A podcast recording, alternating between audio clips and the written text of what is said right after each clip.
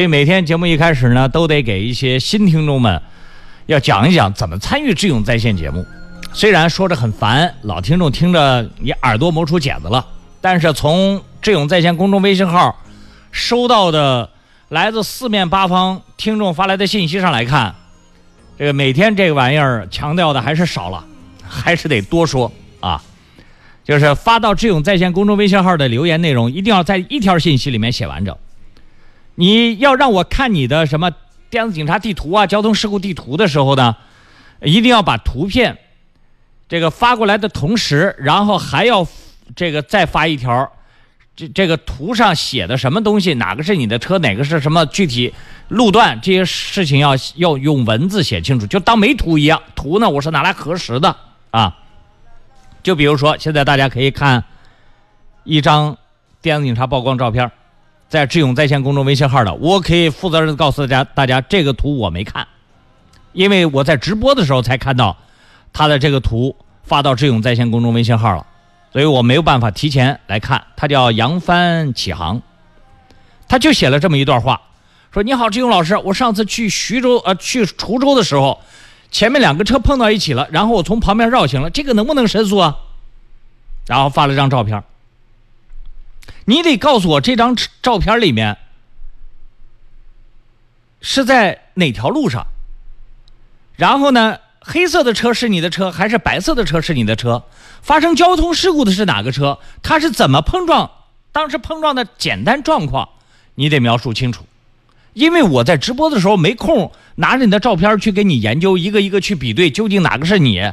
这个罚的冤枉不冤枉？这都全得靠你文字描述在你的。发给我的信息里，然后我在边读这条信息，让听众在听的时候，然后呢，我跟听众一起来了解哦，你这个图是怎么回事儿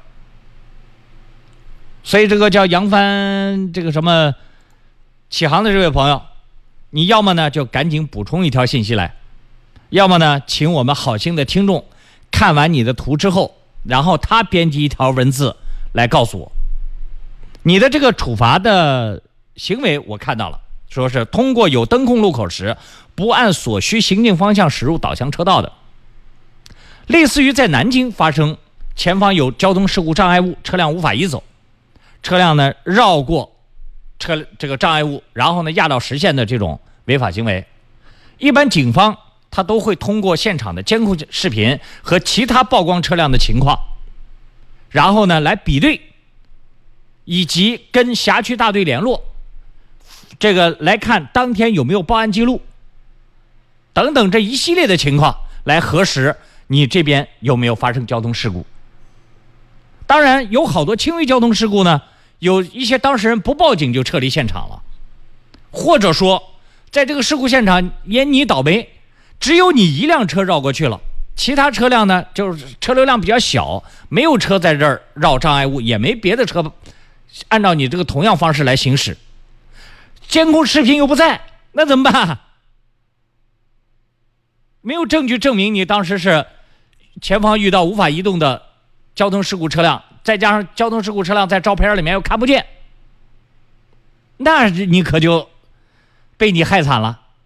怎么办？遇到这样情况，我也给大家说过，给幺幺零打电话啊。当时要准备绕的时候，打个电话，喂，警察同志，我现在哪条路哪条路上，现在这个有两个车在这发生碰擦了，事故暂时没挪走，我现在呢要要经过一下，也顺便给你报一下这起交通事故发生的这个位置。哎，算是事故报警、路况报警啊。幺幺零这边有录音，而且值班人员他的工作要求就是做有做好所有报警电话的记录。你的这个记录不就备案到这儿了吗？就算没有一台车从这边经过，或者说这起交通事故他们要私了，但是交警他也会主动根据你报警的这个车号来给这个当事司机打电话。喂，你们是不是在哪发生事故了？啊，发生事故之后你们俩报这这个走不走警察这条程序啊？不走你们私了啊！好好好，记录他这都留下了。你被电子警察曝光之后，你的这些资料。未来撤除的依据就很全了。知道了吧？而且在南京这类案例我们撤销的已经无数起了。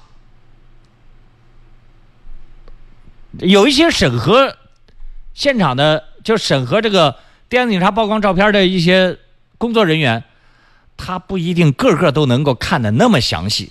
况且好多交通事故的障碍物、施工的障碍物，或者说违停车辆堵塞右转车道的这样的障碍物，它恰巧它在这个照片拍摄领域里面看不见，所以我经常骂有一些这个咱们的同伙，谁是咱们同伙？同时开车人嘛。都是同伙，你违停，你违停，你被警察罚了，那是你的事儿。但你不能把右转车道也堵了。哎，怎么学道路交通安全法、学道路安全交通法的时候，都应该很清楚啊。第一，非机动车道你不能停车；第二，你这个要距离路口这个一百五十米以外才能够停车。